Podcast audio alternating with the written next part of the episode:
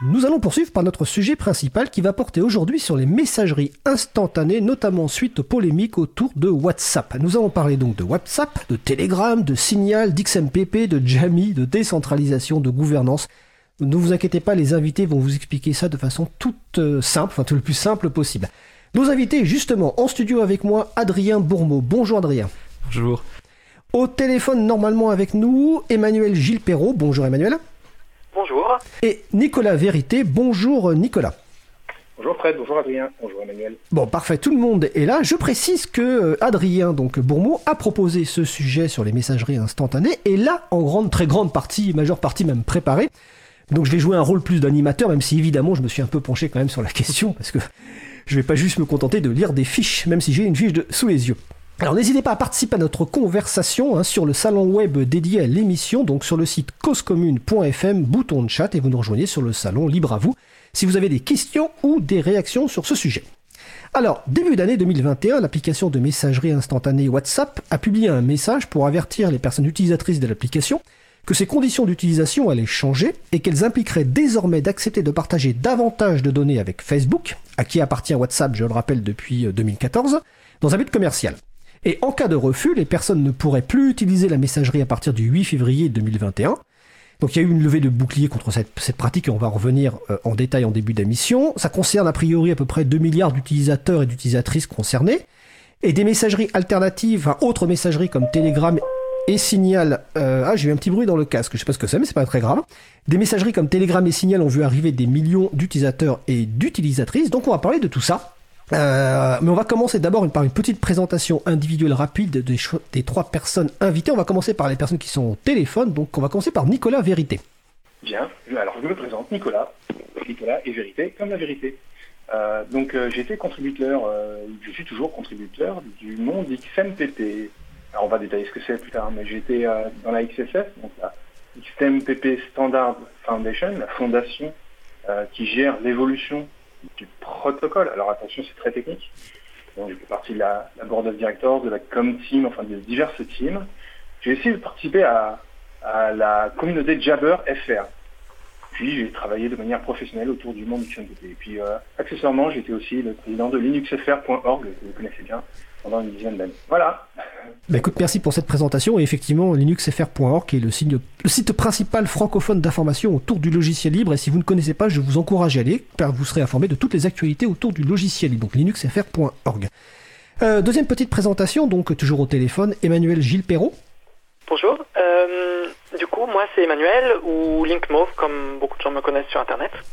Euh, j'ai aussi été, euh, euh, je suis toujours d'ailleurs membre de la XSF et en ayant été notamment membre du Council, le, le, le, groupe élu pour la gouvernance des protocoles et son évolution.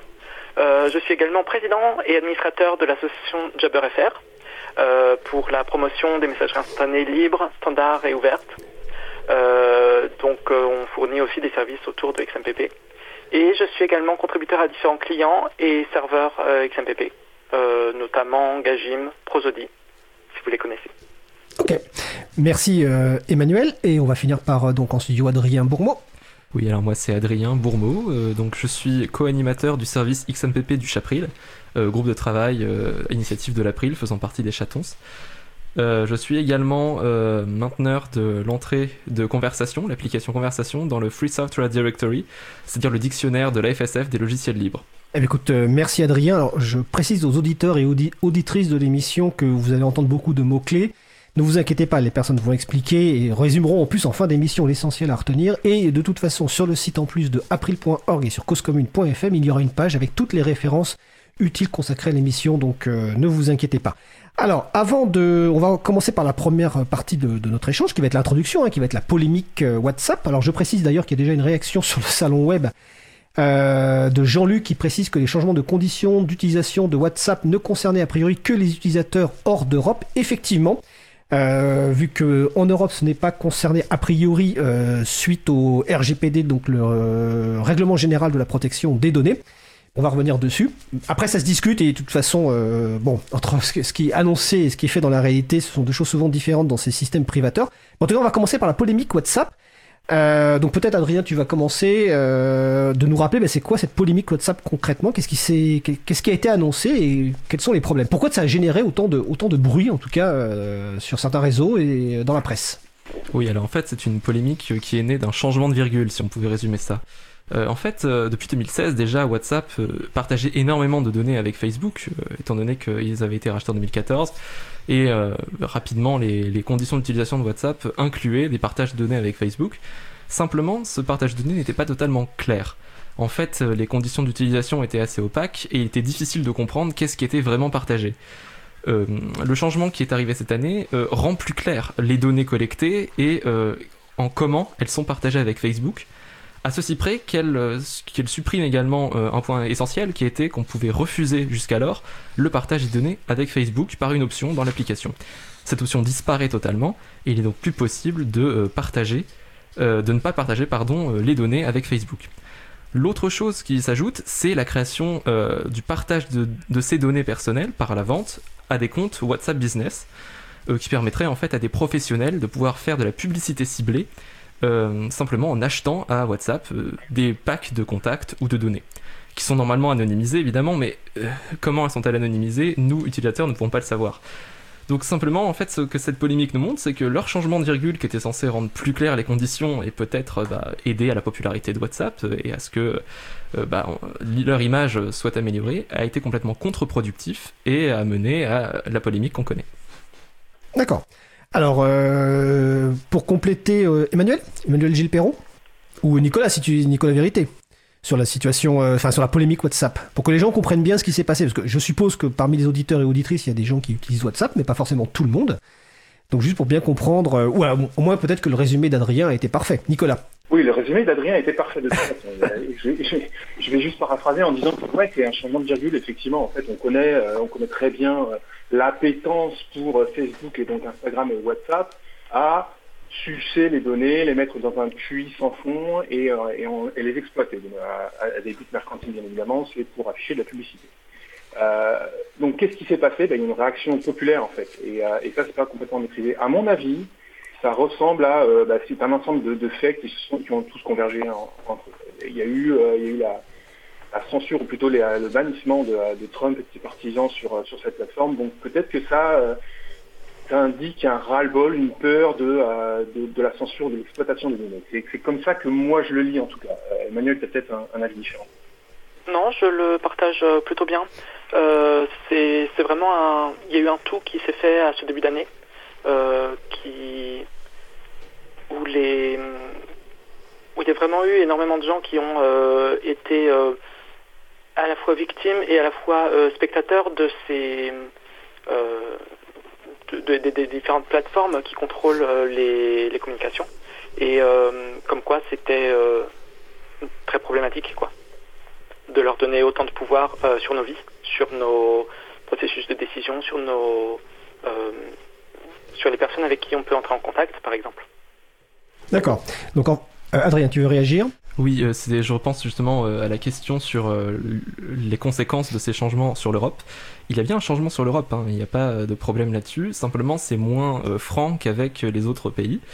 Euh, en Europe, en fait, on est protégé par le RGPD, hein, Règlement général de protection des données, euh, qui, bah, en fait, limite un petit peu la casse. Le problème étant que euh, on ne pourra pas, avec le RGPD, vendre des données. En tout cas, WhatsApp ne pourra pas vendre des données à n'importe qui, à des tiers, par exemple. Ils seront obligés de vendre un, un inter-WhatsApp, intra-WhatsApp.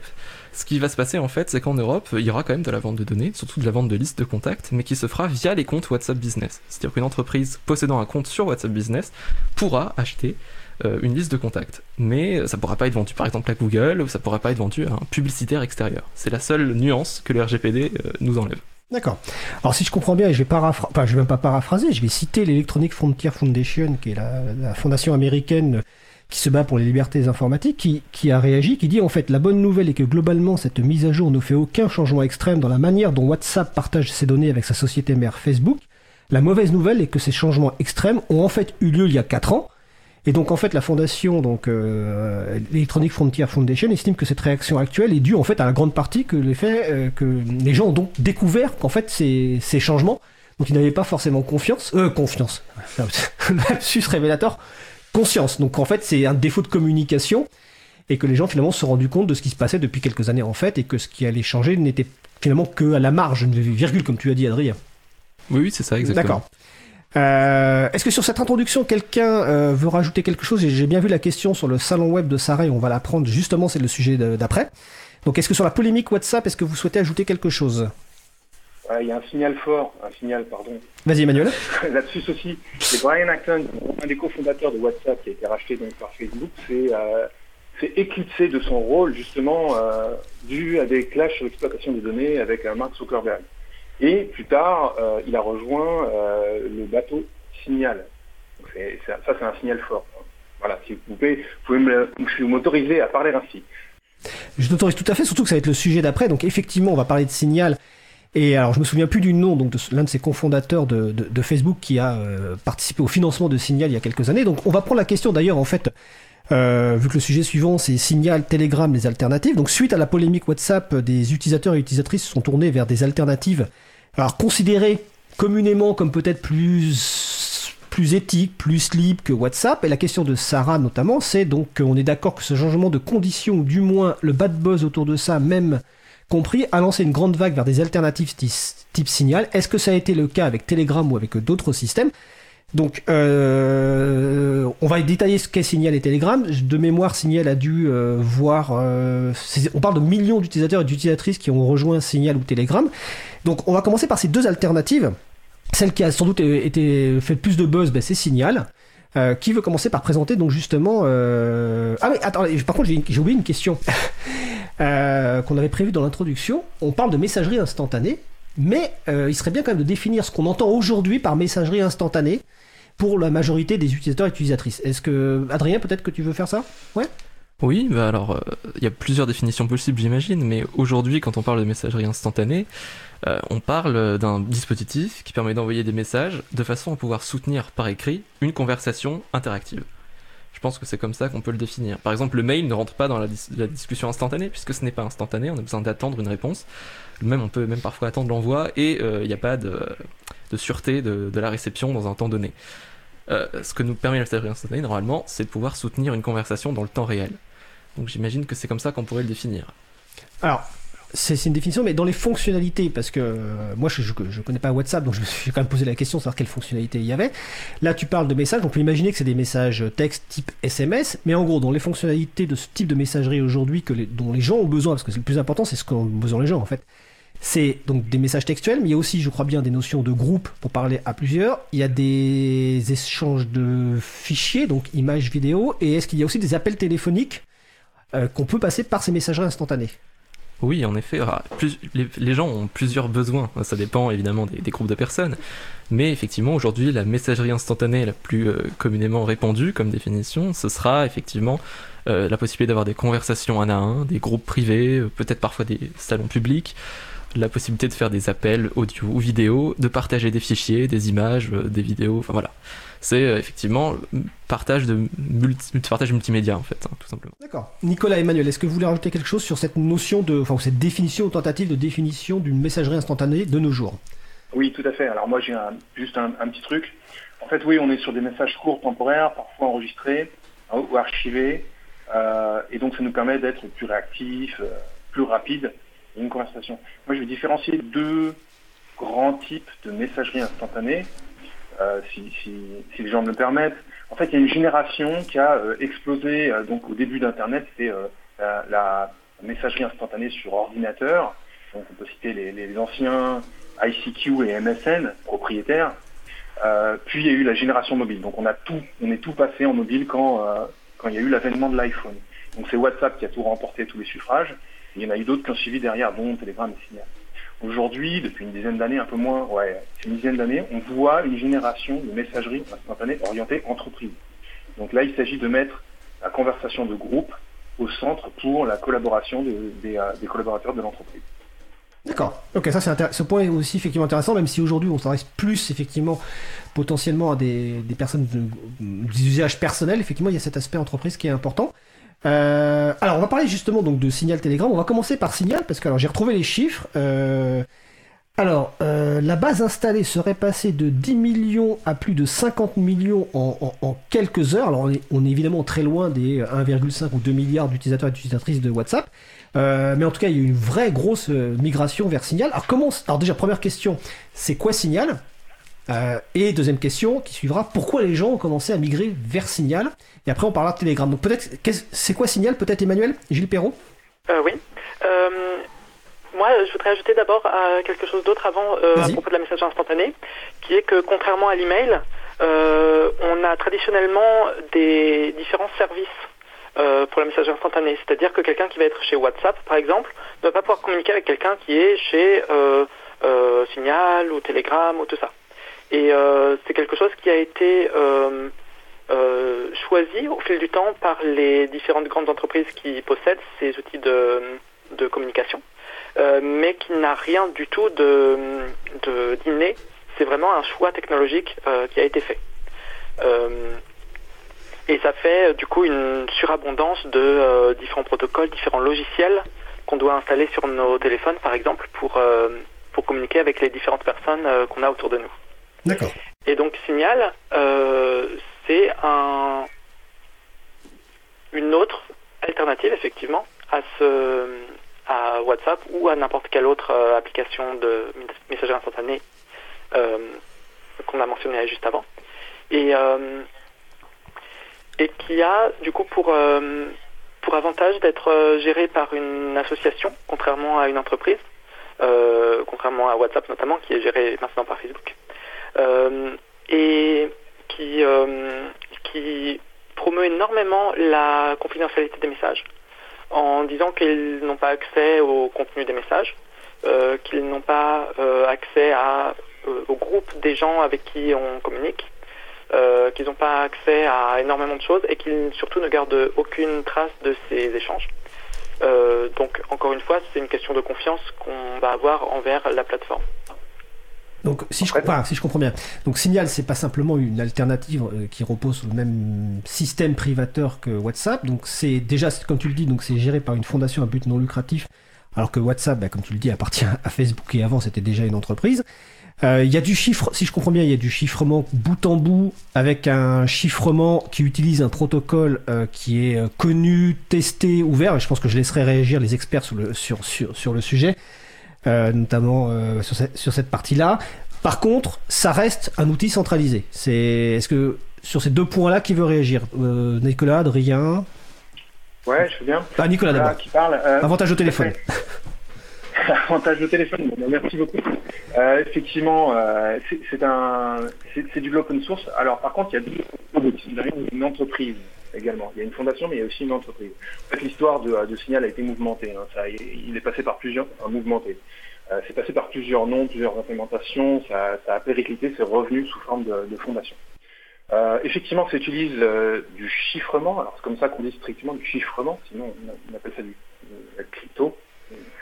C'est crypté, c'est chiffré, effectivement. Et c'est centralisé, ça veut dire qu'il n'y a qu'un seul serveur, Signal, qui est situé aux États-Unis d'ailleurs. Euh, contrairement à des réseaux comme XMPP ou, ou l'email. On a un serveur sur lequel on a 10, 20 ou 100 000 utilisateurs qui peuvent parler avec d'autres personnes sur d'autres serveurs. Ça, ce sont des réseaux de type décentralisé. On n'est pas centralisé, on est décentralisé. Et les serveurs communiquent entre eux c'est-à-dire que tous les utilisateurs de chacun des serveurs peuvent communiquer entre eux. On appelle ça de la fédération. D'accord. Alors on va, revenir sur, on, va, on abordera évidemment ces points décentralisation, fédération, mais on va, on va poursuivre sur Signal et sur la partie euh, centralisée. Euh, tu as dit donc qu'il y avait donc, euh, pour que les gens comprennent bien, donc euh, il y a un serveur, en tout cas un serveur, il y a, il y a signal.org sur lequel les gens s'inscrivent, avec des serveurs qui sont hébergés, tu viens de dire aux États-Unis. Alors peut-être pour être plus précis, je crois qu'avant de préparer, les, en préparant l'émission juste avant, euh, Adrien était encore plus précis que ça. Donc Adrien, ils sont où ces fameux serveurs de la fondation Signal? Alors oui, en fait, euh, il y a pas un seul serveur, mais il y en a trois qui sont en cluster, euh, notamment euh, donc un premier serveur, celui qui sert à, la connexion à signal.org et à la création de son compte, c'est un serveur qui est hébergé chez Amazon Web Service.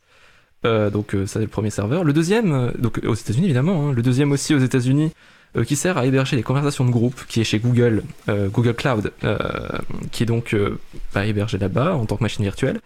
Et le troisième serveur chez Microsoft Azure, qui lui sert à, gérer les, grosses quantités de fichiers, ce qu'on appelle un Content Delivery Network, qui permet donc téléchargement de fichiers, passage de, de grosses données, voilà, des choses comme ça, partage de fichiers et, parfois aussi de vidéos, parce qu'il y a aussi un serveur turn là-dessus.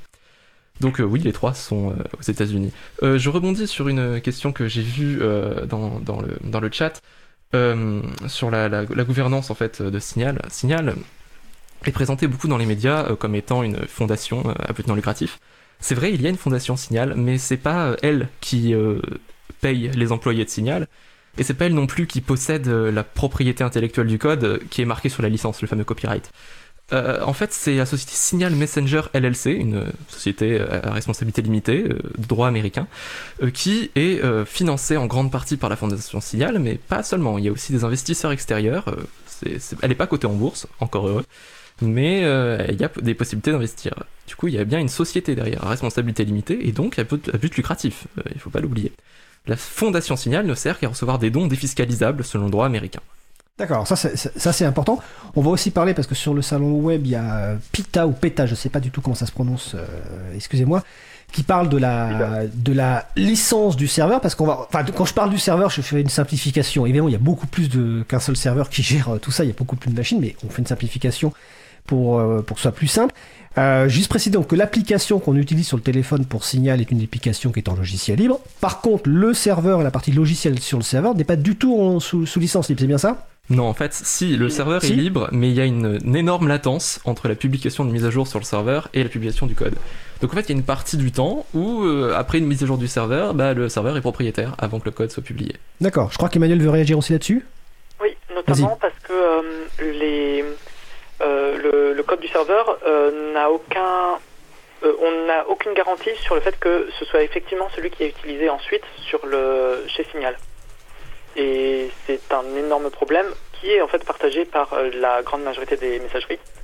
Euh, puisque dès qu'il y a un serveur, en fait, l'administrateur du serveur peut faire les modifications qu'il veut, en fait. D'accord. Il est obligé de refaire, son code, mais par contre, euh, on a GPL, on est en, sur une licence AGPL, donc Affero GPL V3, donc c'est-à-dire qu'on est obligé de refournir le code si on veut exploiter le serveur. Maintenant, si on exploite un serveur, si on met en œuvre un serveur, si on administre un serveur signal, euh, on n'aura que quelques utilisateurs euh, autour de nous, euh, notre famille, nos proches, etc. Et ce serveur ne sera pas interconnecté avec le serveur officiel de signal.org. D'accord. Alors, je crois qu'on comprend bien que c'est l'intérêt qu'il peut y avoir pour des utilisateurs et utilisatrices au niveau de Signal, ce côté centralisation qui peut permettre de retrouver plus facilement effectivement ses amis. alors, Signal a, bénéficié de, soutien de, poids, de coups d'accélérateur, on, pourrait dire. Alors, il y a Elon Musk récemment, et je crois que Luc va en parler dans sa chronique après. Mais beaucoup plus important, à mon, sens, c'est euh, Edward Snowden, le lanceur d'alerte, qui, alors, euh, je sais plus si c'est dès 2014 ou 2015, mais disait et encourageait les gens à utiliser euh, Signal. Donc, est-ce que, à votre connaissance, est-ce qu'Edward Snowden, donc lanceur d'alerte américain, qui a révélé des pratiques ou mis en, en, révélé des documents qui qui montraient l'ampleur la, la, surveillance américaine, est-ce qu'il utilise encore Signal? Et finalement, pourquoi un tel lanceur d'alerte dit qu'il faut utiliser Signal? Oui, alors il utilise toujours Signal, il le conseille même encore. Alors là où on peut se poser quand même des questions, c'est que son argument principal est j'utilise Signal parce que je ne suis pas encore mort.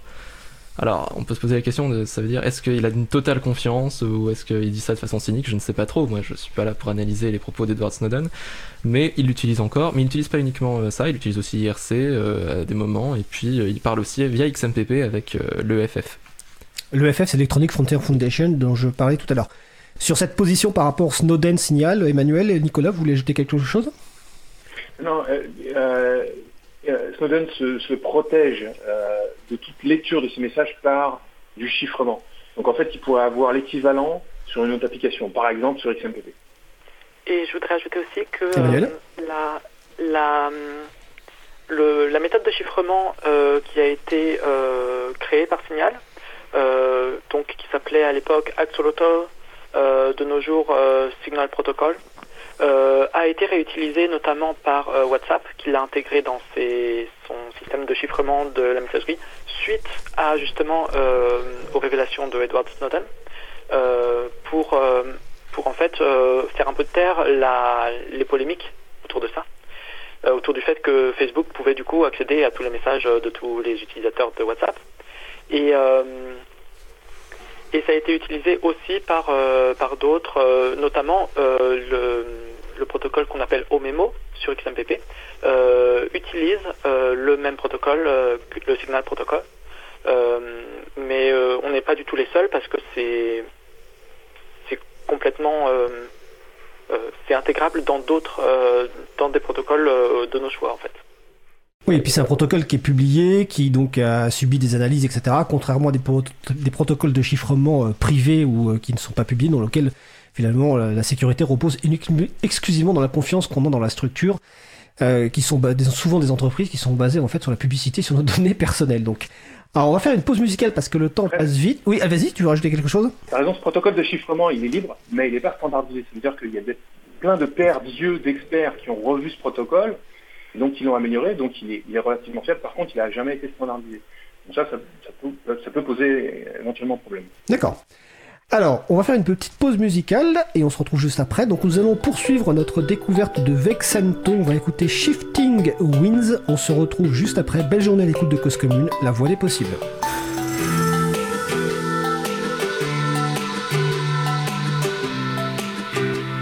Cause Commune 93.1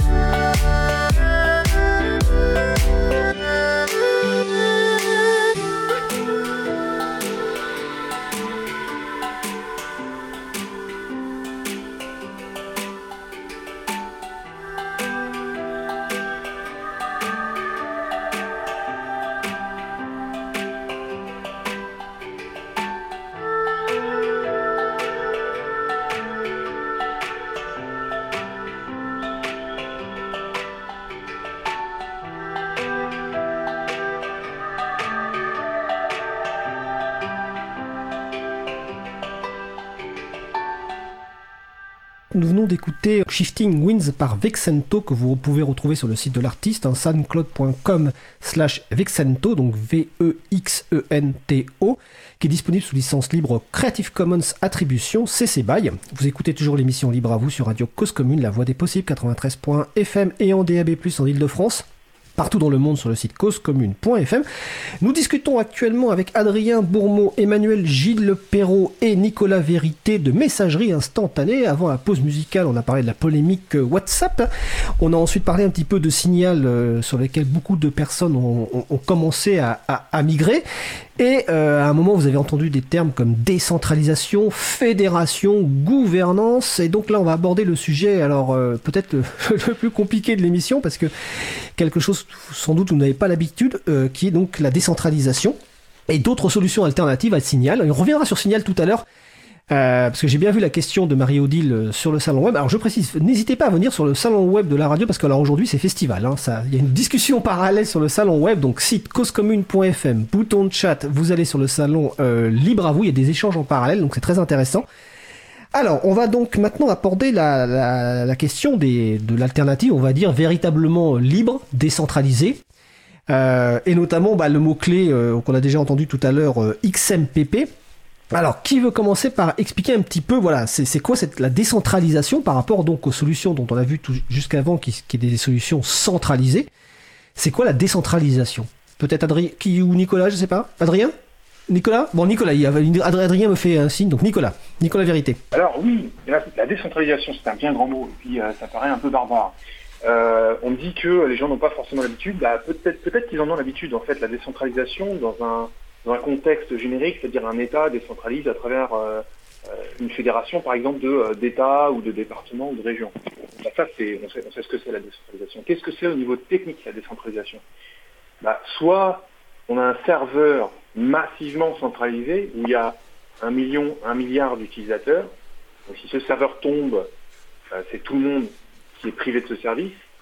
Si ce serveur est piraté, c'est tout le monde qui est impacté.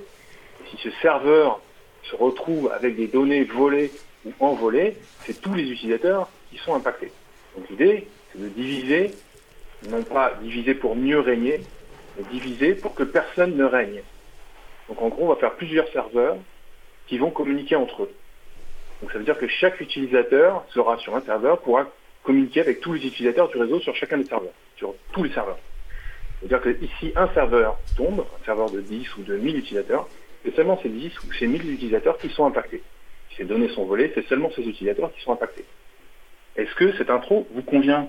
Alors, cette intro me, convient et je vais laisser quand même Emmanuel évidemment et, Adrien, excusez-moi, euh, compléter. Mais en fait, oui, comme tu le dis, en informatique, il y a quand même euh, un aspect de décentralisation que les gens connaissaient, ou même s'ils le connaissent peut-être de moins en moins, c'est le courriel dont parlait tout à l'heure Adrien. Euh, quand on s'envoie un courriel, en fait, on peut envoyer un courriel à d'autres personnes qui sont hébergées ailleurs que chez nous. Alors je dis que c'est de moins en moins le cas parce que malheureusement, il y a de plus en plus de gens qui sont chez Gmail et compagnie. Mais en tout cas, oui, effectivement, c'est une décentralisation qui est connue. Est-ce que Emmanuel, tu veux compléter cette partie, juste sur la partie décentralisation, avant qu'on aborde XMPP en tant que tel? Sûr.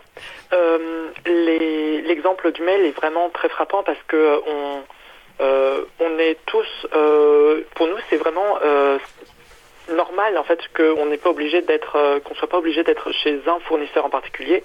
Euh, Gmail comme tu le mentionnes, mais on peut très bien être chez Free ou chez Yahoo ou tout ça, euh, et quand même pouvoir communiquer avec quelqu'un qui est chez Gmail. on peut aussi avoir chacun notre propre service à la maison.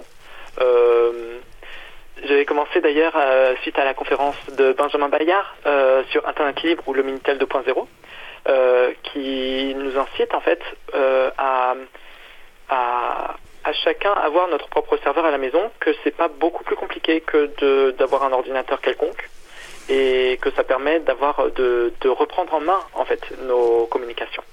D'accord.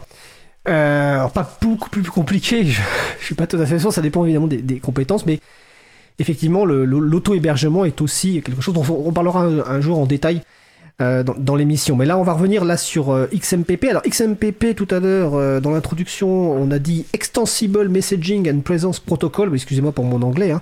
En français, donc protocole extensible de présence et de messagerie. Adrien, donc c'est quoi en fait XMPP Ah, je suis pas la, personne la mieux placée pour définir XMPP, mais euh, je dirais que XMPP c'est d'abord un protocole avant d'être quoi que ce soit d'autre, et qui n'est pas forcément orienté uniquement euh, messagerie instantanée. Avec XMPP, on fait énormément de choses. Mais effectivement, on peut utiliser XMPP pour euh, gérer une messagerie. Oui, c'est un protocole, euh, comme, dit- comme tu dis, Étienne. Là, c'est quoi un protocole C'est en fait. fait, c'est, euh, je dirais, une recette euh, afin de définir comment vont se passer des échanges entre plusieurs clients, des serveurs ou, ou non. Euh, voilà, c'est un peu une façon de, euh, de gérer des échanges, un protocole.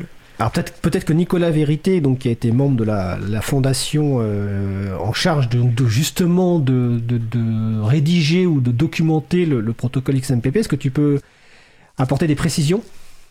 Ouais, tout à fait. Euh, en fait, la, la- la personne la mieux placée, c'est Emmanuel, puisqu'il a été au Mans, il a Ah bah Emmanuel alors. Vas-y Emmanuel alors.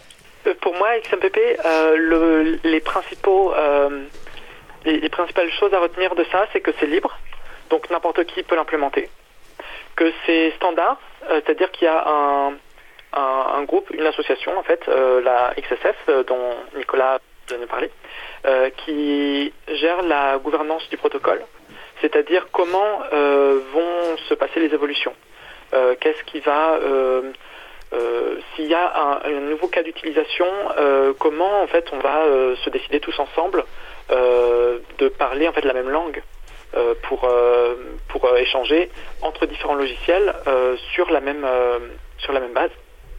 Et ouvert donc que n'importe qui en fait peut utiliser dans son logiciel sans avoir besoin de payer par exemple des droits d'accès aux, aux spécifications ou et aussi chacun peut aussi apporter sa propre pierre à l'édifice des, des, extensions.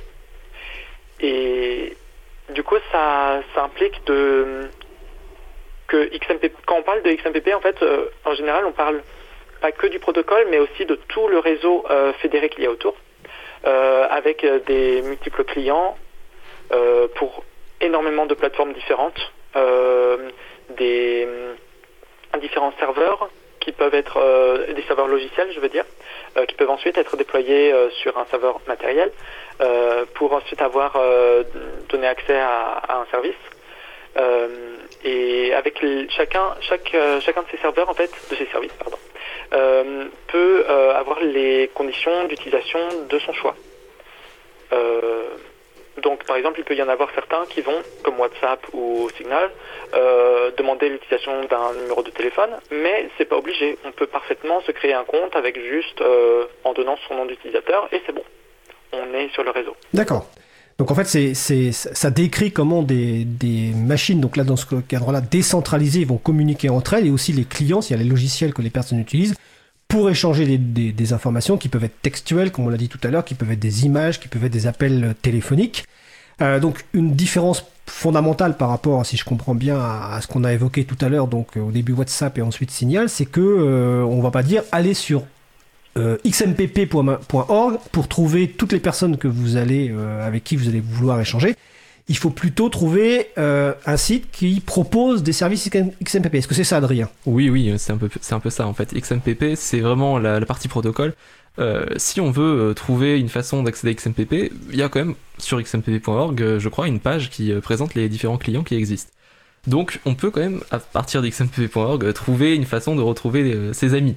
Euh, une fois qu'on a trouvé un client, bah là, après, il suffit de rejoindre un serveur, et là, bon, c'est peut-être, euh, je dirais, la partie la, la, peu- la plus compliquée en fait de la décentralisation, c'est euh, que choisir comme serveur. Euh, là, évidemment, c'est c'est là qu'il faut faire son choix et qu'il faut apprendre à choisir, j'imagine. Mais euh, c'est important de d'avoir plusieurs choix puisque c'est la seule façon d'être vraiment libre. D'accord.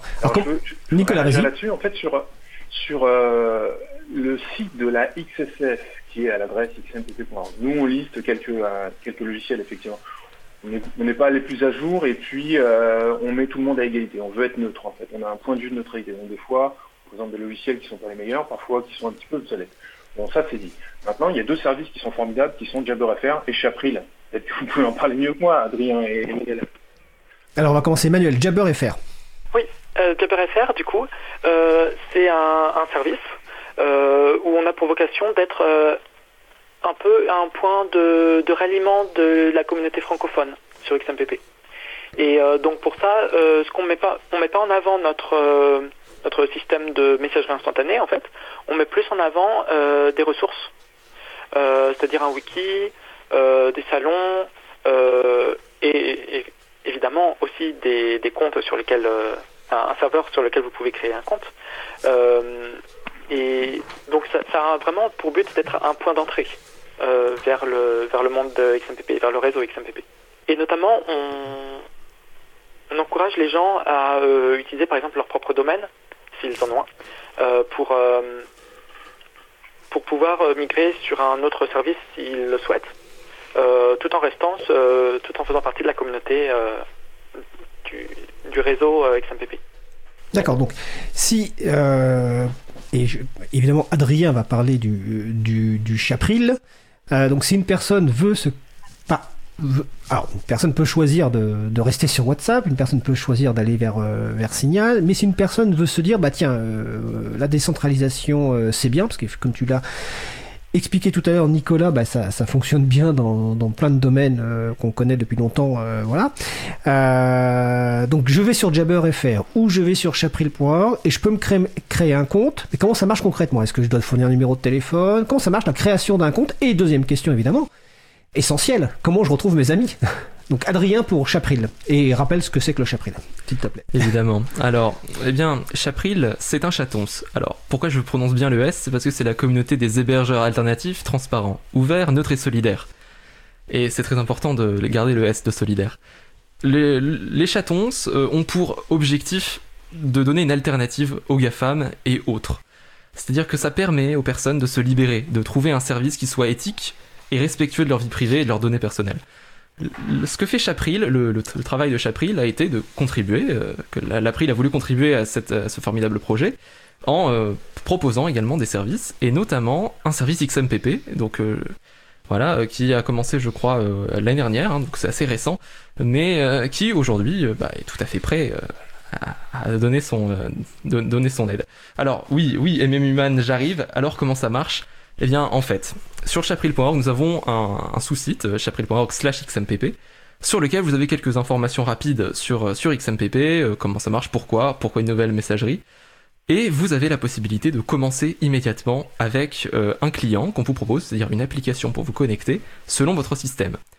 Sur la page, vous avez donc, bah, imaginons, j'ai un Android, que faire? Et on vous explique comment installer telle, telle application. Sur un Android googlisé, c'est-à-dire qui contient des logiciels de Google, on préférera Blabber, l'application donc blabber.im qui permet euh, de s'installer facilement et de créer un compte immédiatement dans l'application en choisissant son serveur dans une liste. Chapril.org est évidemment dans la liste.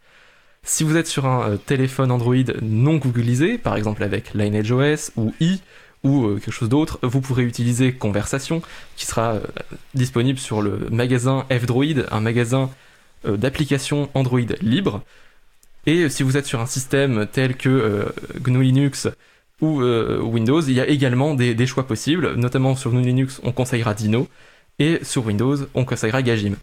Il y a évidemment euh, d'autres possibilités et ça vous pourrez euh, tout simplement bah, chercher en allant par exemple sur le salon du Chapril qui évidemment vous sera là dont l'adresse le- l'adresse XMPP vous sera donnée dans un message de bienvenue et vous pourrez aller venir poser vos questions dans le salon. Il y a évidemment le salon de Jabber.fr, on ne les oublie pas et vous pourrez également rejoindre le salon pour poser des questions.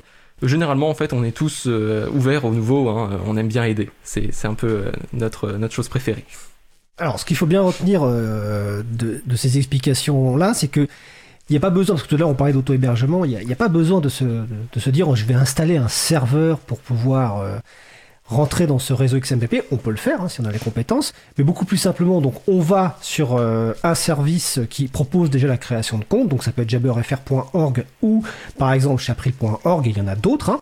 Euh, donc la création de compte est très simple. Euh, Il y a un accompagnement en plus qui est fait avec de la documentation et comme tu l'as dit, il y a aussi un, groupe, un salon de discussion sur le Chapril, chapril.org qui permet de retrouver d'autres personnes. Donc c'est simple à faire. Mais la question qui vient après, c'est euh, comment on retrouve euh, ben, les gens qui sont sur d'autres réseaux? Est-ce que est-ce qu'ils doivent se connecter sur le même service? Comment on fait concrètement? Non, non, pas besoin du tout, il suffit de, de s'échanger les adresses comme pour des mails en fait finalement. Il faut voir la décentralisation d'XMPP, qu'on appelle fédération plutôt dans ce cas-là, exactement comme euh, le, principe des emails. Vous donnez votre adresse à quelqu'un, il peut vous donner son adresse en échange et vous vous envoyez immédiatement des messages, quel que soit votre serveur ou votre service. En fait, il faut un petit peu voir aussi la décentralisation du point de vue de la gouvernance. Ça va ensemble en fait. hein. Moi, je pense ça comme ça. C'est-à-dire que, euh, parce que tout à l'heure on posait la question, effectivement, chapril.org, JabberFR, ce sont des, sont gouvernés par des associations à but non lucratif Et des gens sympas. et des gens sympas. Donc, euh, euh, qu'il ne faut pas non plus prendre pour des chatons. Donc, bon, enfin, pas des chatons, ce, ce sont des chatons, mais voilà, c'est voilà. Euh, donc, il faut euh, évidemment comprendre ça comme ça, c'est-à-dire que cette décentralisation permet d'avoir plus d'acteurs et évidemment bah, de faire mieux son choix dans euh, la confiance qu'on va apporter à notre hébergement. D'accord. Nicolas, Emmanuel, est-ce que vous voulez rajouter quelque chose? Euh, Là-dessus, je voudrais euh, mentionner que euh, préfère est aussi un chaton, comme euh, euh, Adrien le dit. Et, euh, et que du coup, on, on, on pousse la. On aimerait beaucoup que d'autres euh, d'autres membres de ce collectif euh, euh, rejoignent notre, euh, notre initiative, en fait. Comme Chapril l'a fait euh, par la suite, et, euh, j'espère beaucoup d'autres. On va, on va juste rappeler que pour le site web de Chaton, quand même, euh, donc les chatons, comme dit Christian Pierre Maumont, hein, c'est chaton avec un s.org sur lequel vous, allez trouver plein de services éthiques et libres, dont certains sont proposent des, des, connexions, donc enfin des, des comptes XMPP, donc de per- permettre de rejoindre la fédération XMPP. Sur le salon web, il y avait une question est-ce qu'il est possible de migrer d'un service à autre sans perdre de données? Est-ce que c'est facile à faire? Ce qui est magique, c'est qu'il y a une réponse. Euh, c'est aussi simple euh, que de changer de fournisseur euh, courriel. Il faut prévenir ses contacts de sa nouvelle adresse, un petit peu comme tu, tu, tu l'expliquais tout à l'heure. Alors je regarde le temps qui passe et, et avant d'aborder les derniers sujets, notamment les mots de conclusion, parce que ça, ça file vite, j'avais quand même deux questions parce que euh, et je crois qu'il y a deux types de, de publics différents, notamment qui pourraient se poser des questions par rapport au- à la problématique euh, WhatsApp, Facebook, etc. Euh, donc première partie, les, les personnes qui sont euh, qui ont un compte WhatsApp, mais qui ont aussi un compte Facebook, et la réaction de la plupart de ces gens-là, en tout cas, bon, j'en ai questionné quelques-uns, la réponse qui disent bon, pff, on a déjà un compte Facebook, donc on n'est plus à ça près. Qu'est-ce que vous répondez à ces personnes quand on leur parle de la polémique WhatsApp qu'ils ont bien vu, hein, mais qu'ils ont, comme elles ont aussi un compte euh, Facebook, elles disent bon, on a déjà un compte Facebook, on n'est plus à ça près. Adrien. Moi, je répondrais que on est toujours à quelque chose près. Euh, de toute façon, euh, si on prend en compte évidemment que euh, déjà la surveillance est maximale, euh, s'arrêter à un moment, ça veut dire que dans le futur, euh, ce qu'on va faire ne sera pas enregistré. Donc finalement, imaginons que imaginons que dans une hypothèse très étrange, j'ai un compte Facebook actuellement. et que ça y est, là je m'arrête, je, ferme mon compte Facebook. Moi, ça veut dire que dans les quelques mois qui suivent, je ne serai peut-être, je serai en tout cas moins surveillé. Et donc peut-être que je vais faire une action qui n'aura pas été enregistrée et qui ne me vaudra pas d'avoir d'autres problèmes.